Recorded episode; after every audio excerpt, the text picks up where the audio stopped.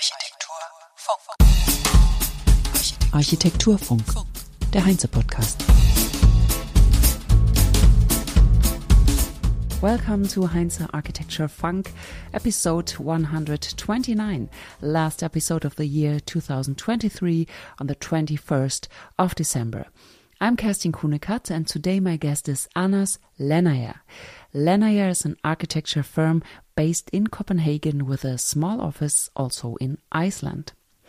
Since founding his Copenhagen office in 2011, Anders Lendager has been working on the circular economy in architecture and the cradle to cradle principle. The results are fascinating and award winning architecture projects such as the Upcycle Studios in Copenhagen, which won the Danish Design Award 2019, The Tree, a 80 meter high rise building in Aarhus with parts of the old windmill as facade elements, or the Resource Rows, a housing project which was nominated for the Mies van der Rohe Award 2022. What they do in the Lendager office with a team of 60 employees is they transform old building materials in a very creative way for example, cutting old brick walls into pieces and use them as elements for a new facade, as they did in the resource rows. Or using old staircase flights as a new facade element, as they did at the Karstadt project in Berlin. Or you can find reused concrete parts in projects like Upcycle Studios, something that is considered extremely difficult, if not impossible. In a nutshell, Lendager makes architecture out of everything they find. My first question to Anders Lendager was When and how did you start building with used materials? I think I stopped working as an architect, which is actually where it, it starts, uh, in a frustration of, of working with buildings for, I think I worked since I was uh, the first seven years of my professional uh, career um, try to create sustainable buildings and try to to push the boundaries of what was possible. And um, working in an office, we were three student buddies that uh, that started a company. that two of us uh, owned, and we really wanted to do change. And the first years, of course, you don't build anything; you just do competitions and try to get started. But then it started to get more and more serious and I could see that all my projects lost every single idea about sustainability and ended up being just the way we always built. And I was so frustrated. I was actually so frustrated that I decided to uh, to quit my partnership in this office and seriously just staying in my apartment and looking out the window and thinking, what needs to be done? Because something is wrong. I mean, we're not succeeding, nobody's listening, uh, something's off. And then I started thinking that maybe if I free myself from the normal framework of how we do buildings, I could allow myself to design with sustainability as my main line, and all concepts would be born from sustainable thinking. So you would either design with waste you will design with biodiversity, you would design with a smart way of using water, energy, health, and so on. But that would be my DNA in everything I did. And all of a sudden, I could see that that could become architecture. And I think at that point, when I see that you can be just as creative with these challenges that we see as critical for the whole global society and the need for finding solutions, I could allow myself through a creative design process to look at problems, political problems, material and waste problems, and convert them to potentials that could create new types of architecture, be an answer to a problem on a way larger scale, even though it was just one single building or one single material. And that for me was a kind of an opening of of how I saw, saw myself as an architect, that that was the path I needed to go down and reinvent the business model for an architecture office, in my opinion. Okay, so in the heart, let's say you never stopped being an architect, but you defined it new in a new way. Yeah. That's like 12 years ago. So you were more or less alone on this path. What has changed in that time? Well, often uh, everyone says that it's it's going too slow, and uh, I can only concur and agree with the fact that we are not even close to where we're supposed to be. We are exhausting even more CO2 than ever before, so something is not going the right way. But nevertheless, from having no language of sustainability in our industry to meeting clients, partners, contractors, investors, where we have a common language of sustainability. And if you have no language, you cannot understand each other. So, first we have to develop the language. And then you can start to develop real projects. And you can find clients that really wants to make this change. And I think from being first mover to being part of the scaling of this business, that's where we are today. And it's still a fraction of the market, but so many people talks about it. So many clients need to deliver on these targets with larger political targets like the Paris Agreement, the taxonomy, and so on. So for me, a lot has changed. From being someone who had to explain like every word you would use what does that mean? Upcycling. What? What is that? Why would you do what is in that? You know could you please explain? So today we can talk we can accelerate the transition and a very big change is also that we and what i'm trying to show in all my lectures is that we have the solutions with the right impact now and i think mm-hmm. right now it's so much about getting more and more people to work this way, more and more people to engage, redevelop these ideas that are currently the newest, because we are on the right path. And that's a very big change. Werbung. Habt ihr schon einmal daran gedacht, wie cool es wäre, wenn ihr jeden Planungsschritt von Anfang an selbst live visualisieren könntet? Enscape ist das einzige Visualisierungsplugin, das ArchitektInnen zu 100 Prozent in ihr bevorzugtes Design-Tool integrieren können. Enscape ist verfügbar für Revit, SketchUp, Archicad, Vectorworks und Rhino. Eine kostenlose Testversion könnt ihr unter www.enscape3d.de herunterladen. Und den Link dazu findet ihr in den Show Notes. Werbung Ende. Before we talk about it, how it works, let us stay at the architect's mind. What beliefs do you, as an architect, have to throw overboard in order to enthusiastically design a house from a so called waste? Hmm. That's a very good question. What do you have to throw overboard? Well, um, you can throw not everything you've learned overboard, and certainly not the client, uh, even though you sometimes feel like you have to. But this stubbornness and belief that there is a solution is one of the main things in the success of realizing these projects that we've done. I think, like for almost every single project we've done, it starts with that that's not possible or buildings legislation will never allow that. How would you ever get insurance? How would you ever price it? How would you ever do this within time and so on?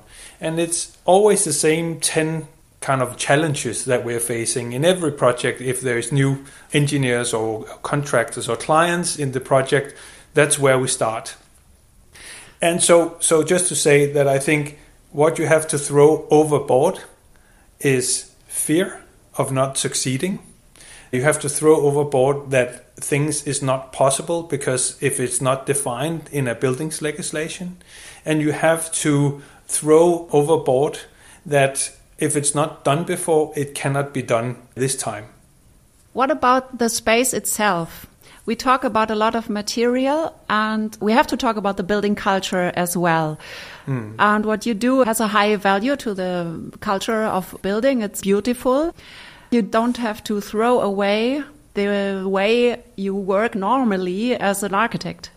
The normal work just continues or not. I think the beautiful thing about this is that you know that you're you're you're allowing yourself to uh, be as creative as possible with something that has absolutely no value where you as a designer architect engineer contractor and client can make such a big and evident difference by creating beauty meaning saving CO2 and actually creating something that is economic viable for a client meaning that he can lease out the, the floors or the apartments and people like to live there like, like to work there. And i think we've done kindergartens office buildings a lot of the housing projects. And what strokes me every time is that for so many years it's been an architecture elite that discuss architecture and understands it. Modernism has been for the elite to understand the cultural elite. And all of a sudden, these buildings connect so deeply into everyone who's living or working in these buildings. They understand the history, they understand the problem the building is trying to solve, and they even want to pay for it. They want to be part of that transition.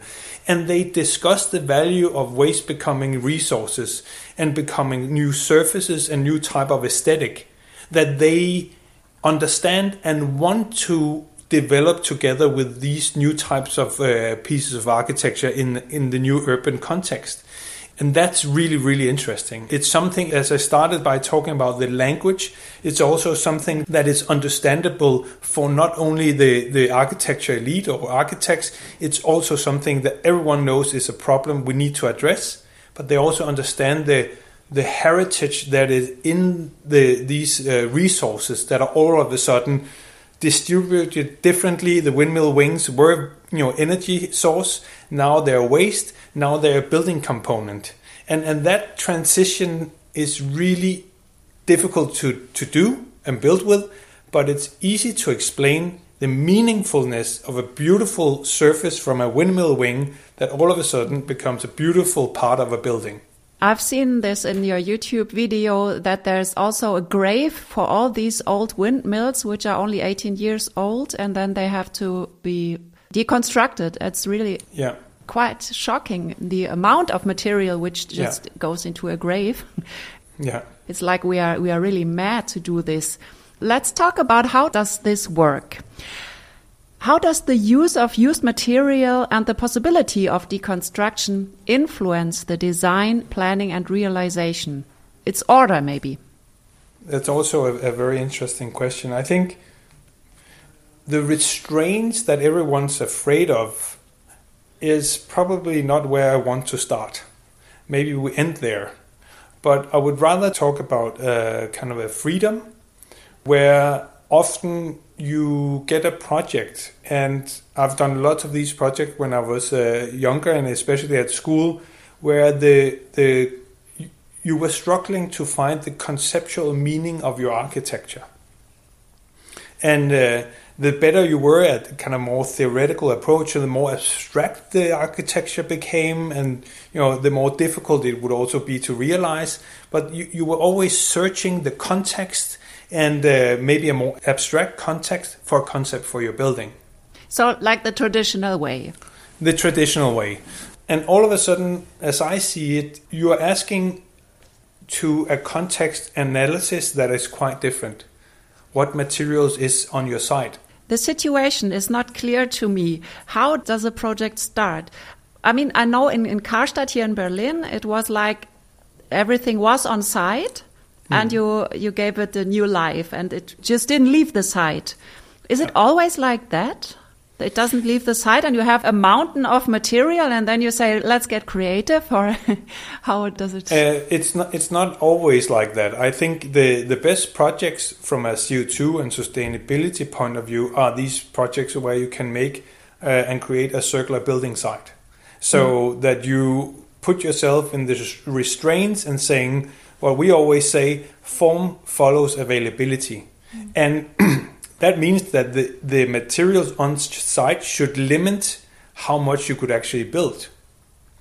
And it would also limit what you could do and what facades you could recycle with the escalator stairs you talked about, the, the steps. Yeah.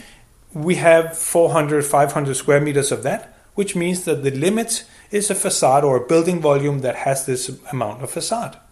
And in that way, it starts to inform the design of the architecture with what you have on site. It's not always like that. So, for instance, now we are mentoring Tre, the high-rise building that we're doing, that is also on, on reconstructing the world. The YouTube channel is is not that. It's it's a commentary on the fact of building in a in a dense context, and why we would ever build high rises out of concrete, steel, and glass. I mean, why can't that be done differently? Because it's indiscussable more sustainable to use the infrastructure that we have around in an urban context, trains, all this stuff, but densify it. But if we densify it with materials that are super unsustainable, then it makes absolutely no sense. And in this project, it was about rethinking that way of building and then adding organic materials as a carbon storage and as much waste materials that we could invent as products in this building.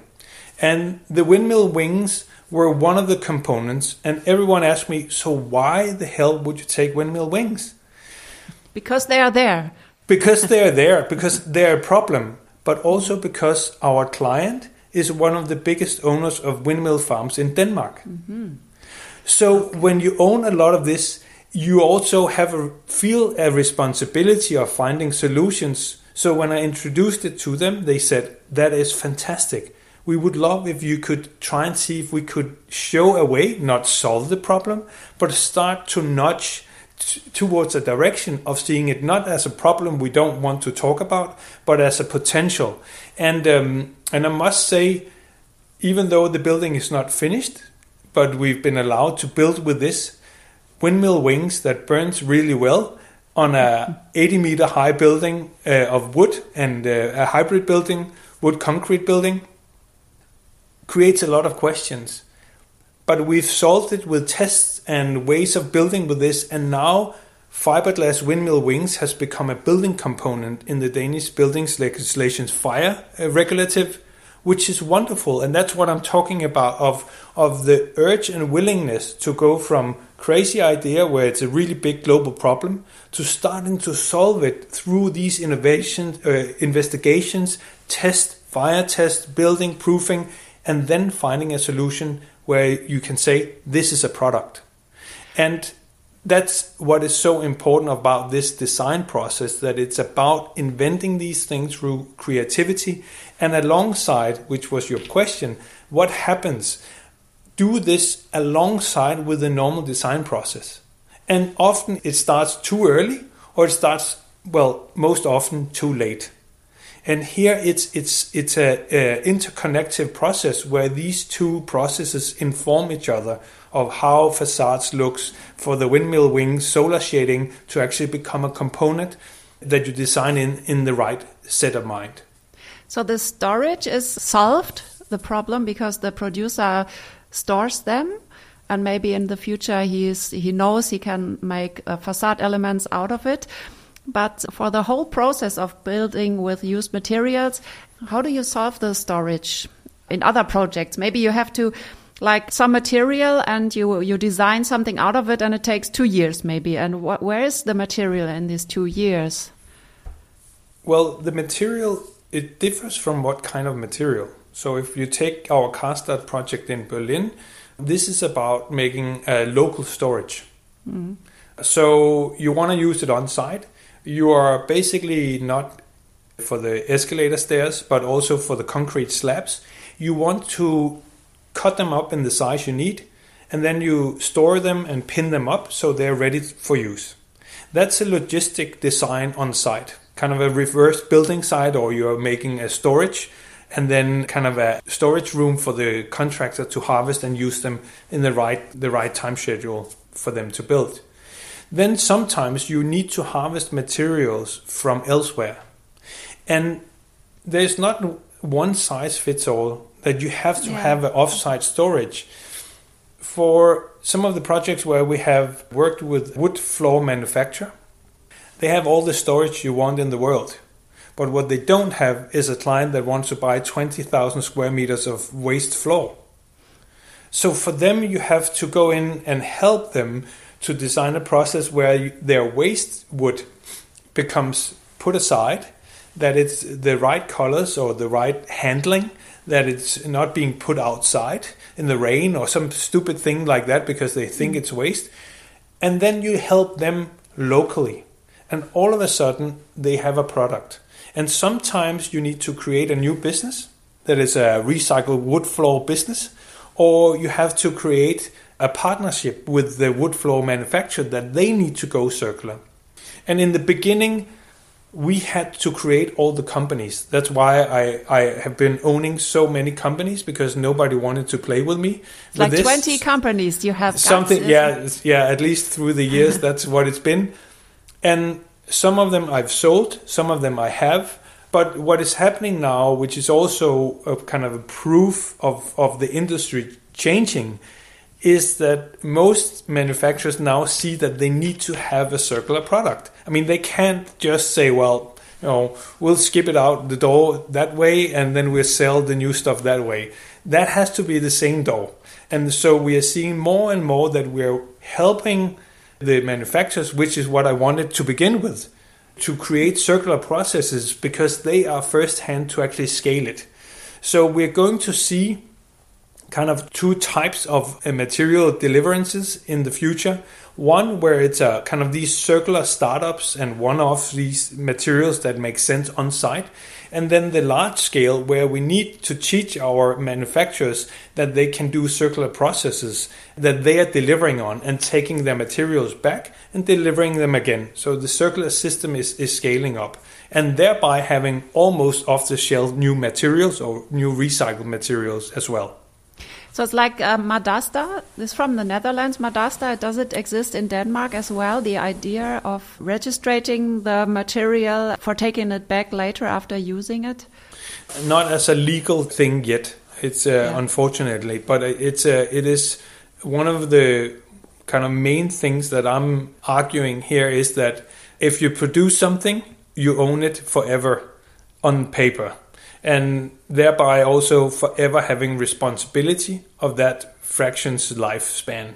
So um, we need to address that, and unfortunately, that's not the case in Denmark just yet. Yeah, I would like to know how do you deal with the fact that the material is uneven? You said it with this example with the stairs. I imagine I find something and I mm. just create something new out of it, mm. and it just doesn't look good because I didn't plan. So, how do you learn that? To just take the material, put it together, and then it looks like Danish nice design. That's kind of you to say.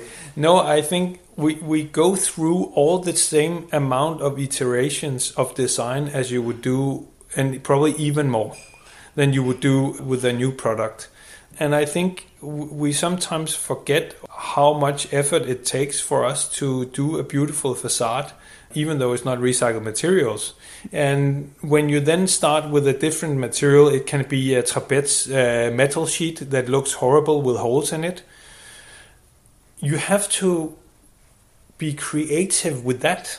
You know, if that's what you have, how does the beauty come out in that? It's kind of like all materials all waste fraction has beauty to it.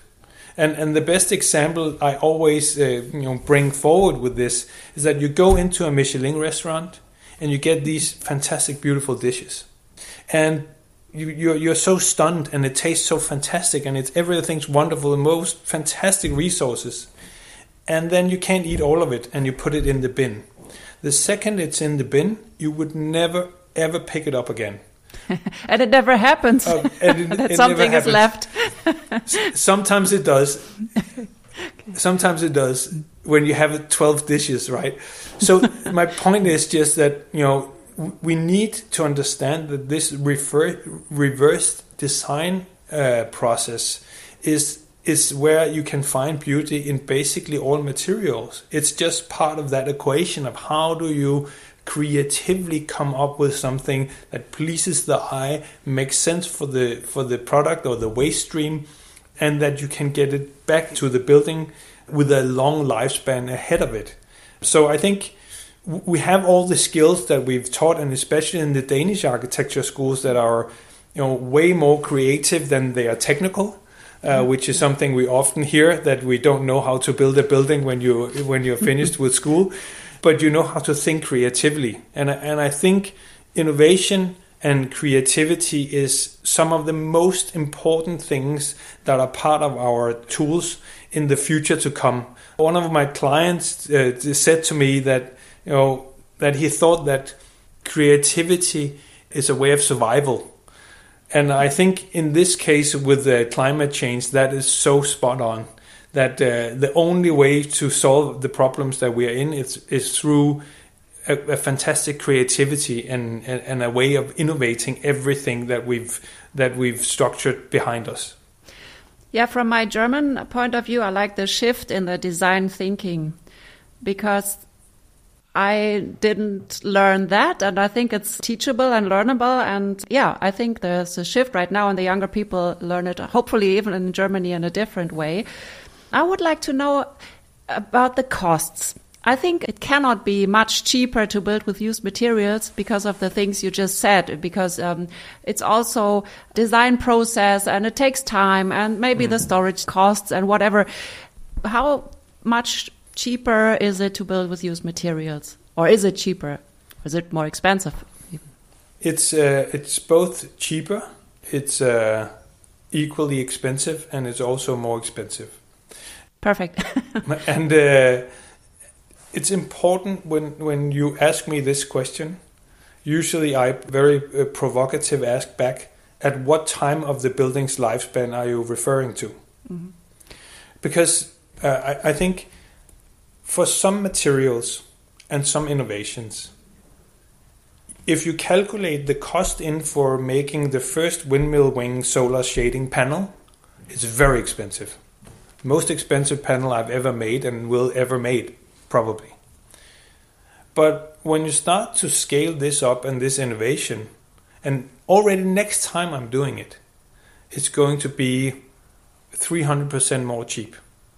That's just the first iteration. And we often forget that if these are things that doesn't exist before, I mean, how many tons of concrete has been casted over the years? That's a lot, and that's why concrete is cheaper than a glass of water. So these innovations have to be allowed to have a cost for innovation because we're investing time and finding new solutions. That's one part. That's the more expensive part. The cheaper part is that, funny enough, we find materials that we can recycle cheaper than new materials. Let me explain. The, the facade on our high rise, which is a quite exclusive building, we are reusing aluminum trapeze sheets, metal sheets, and even aluminum sheets that should have been used to create mailboxes, but that they had a water damage, so they just wanted to recast them. So I took them out. These materials are basically cut in a size of 80 centimeters by 60. That's it. It's a cut. We don't do anything else. And then we create this shingle facade uh, out of these materials. So, is this more expensive? Not really. Than buying one new square meters that also have to have a cut, that also have to be both recast or casted and transported and newly coated and so on and packaged. This is just taking it down from a roof, transporting it to a factory, cutting it up, they're giving guarantee, sending it back. So that's the other end of the spectra where it's way cheaper, and we see the same with waste wood that it's way cheaper. We we even thermo treat it and use it on the building. That's also cheaper for terrace and facade material. So we have both ends of the spectra. So my question is then, or if I should answer my own question, I'm sorry of interviewing myself here, but you know, at what time is it then more expensive? Because it might be that you spend some more economy in building this building, maybe 10% more because you want to go all the way, maybe 15% because you want to do something extraordinary. But doing an extraordinary building is not the first time that it's more expensive than doing a normal building. But what we can see happening with all our buildings, and I'm not lying when I say all of them, is that the value that we've created when the building is finished is so much higher that they either sell the buildings more expensive, the tenants are willing to pay more than they normally do, uh, and the last example with our high rise, which is an office building, our client said, okay, we built this and put 15% more economy in building it. Then they try to say, well, what if we lease it 25% more expensive per square meter out to the new tenants than the most expensive square meter in Aarhus? And they've leased everything out. And it's not even finished. We are on 13th floor now, and it's 20. So my point here is that we are creating a value that is higher than the existing building mass because it's higher quality of CO2 reduction, it, it brands itself differently, it's more healthy, it's all of these things in one building, and people would like to be a part of that journey and invest in it with their company or their family, uh, you know, their salaries every day tell their kids that they made a difference. They used their, you know, their uh, euros on lease or bought something that was meaningful and can show that to friends and family. And that's why we want to everyone wants to make a difference. All of a sudden architecture does this by coming close to the user of this and letting them be part of how they you know how they solve the climate problems that we have globally. So to solve the problems doesn't mean you cannot grow economically when we are all in fear, like the yeah. rabbit in front of the snake, like, oh, we cannot have growth anymore, it's like everybody stops changing, maybe. Yeah. You show that growth is possible. People want to earn money. I think this is also nothing we can get out of the heads. The waste problem is also a climate change problem in the end, and these costs are not involved when you build on the normal way. So if it takes more costs to build with used material, it should be on everybody's shoulder because it's good for the whole society, not only for the owner. That's what I mean. I I, to I totally agree. I think that the the economic models uh, are something that we have to both respect, but also be ready to transform because it's uh, the circular transition. What we're facing now is on all levels. It's not only the design, or the materials. It's on legal, it's on economic models, it's political level, it's a society level, and that's why it's going so slowly because it's it's it's the whole thing. It's a paradigm shift in changing the way we do things, how we use things, and that's that takes, of course, time to change the direction of that ship. I would like to take the picture of these plastic bottles. You said it in the keynote, I think, for showing where it is already normal that we recycle things. Only in the building industry, it's completely new, but in the fashion industry or the plastic bottles, it's normal that we recycle it. When do you think it's normal in the building industry to recycle? That you say, okay, I give this product into the world and I take it back, like the bottle producer takes his bottle back? Yeah, that's a very meaningful question. I, I think as soon it's it's quite easy actually. The answer is as soon as we create, you can say a tax or are treating virgin material products with the impact they have on our climate, and we treat our sustainable materials with the reward of them not creating problems for us in the future, then it changes really quickly because then you are not allowed to produce a material and not giving you know anything about what happens in 20 30 years. It's just going to be mineral put in the ground somewhere or you know uh, some materials that you don't care about. When that is connected and that you have kind of a climate CO2 embedded economy in your product that you're responsible for, that it costs you money to produce something to the world that you're not taking care of, no matter where it is in the world, then all of a sudden it's getting too expensive not to t- think circular. And uh, I think we're quite close. I think in Denmark right now and in Sweden, well, in Denmark from 2024, in Sweden already now, and I think in France already now, circular materials are calculated as CuCO2 when you build with them. So it has to be a waste fraction that you're bringing back, but then in your life cycle assessment in the CO2 calculation, you're allowed to say that they have zero impact.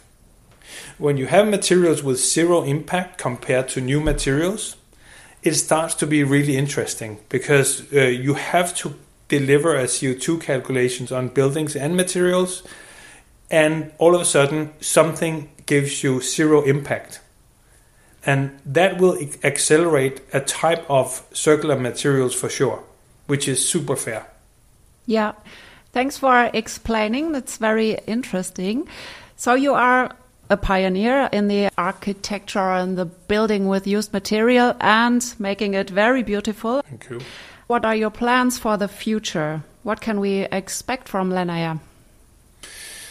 Well, we've certainly, and I certainly wanted to, um, you can say, go from being a first mover to uh, being um, a larger and more kind of, um, you can say, scaled up business. And it's not in the business sense, it's more in the sense of that I see many places where I, I come that there is a need for communication and partnerships across nations to help each other to scale this topic.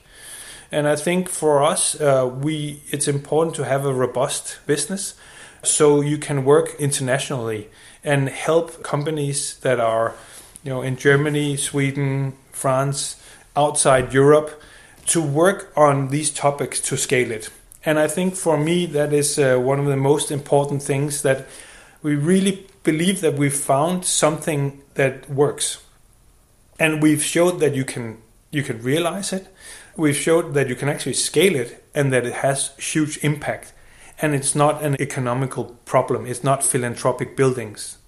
And I think that's what we want to scale. And right now we've we've bought kind of a smaller office in Reykjavik in Iceland, tried to kind of merge our way of, of thinking to Iceland and they're scaling really quickly, very big success. We want to do the same in Germany.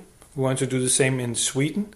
And we want to make these partnerships around the world, which is what we are preparing to do.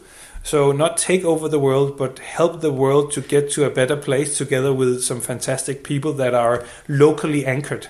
We want to find new friends that can become part of the family and where our learnings can be scaled and rolled out, and new will come back. New things that, that these countries are fantastically good at that we should learn in, in both Denmark and in the Nordic parts of, of Europe as well. So that's um, that's the next stage of, of where we want to go. Reconstructing the world. That's Yes. your channel. Yeah, That's your channel. I want to recommend it. As you said, Iceland, you talk about the Mother's Nature's concrete, the hot lava. It's very Yeah. interesting because it's always about thinking in a different way. So Mm-hmm. thank you very much for your time, Anders You're welcome. Thank you. And that's it, not only for today, but for the year 2023. I hope you join us next year. We continue to follow the debate about the transition of the building industry. We will continue to invite the most interesting guests, and we are going to celebrate three years of architecture funk. So follow us and don't miss anything what is going on in this show. Have a great Christmas, relaxing holidays, and good start to the new year 2024. We will be back on 11th of January and look forward to you tuning in. Take care and bye bye. Architektur. Der Podcast wird moderiert und produziert von Kerstin Kuhnekert für die Heinze GmbH in Berlin 2023.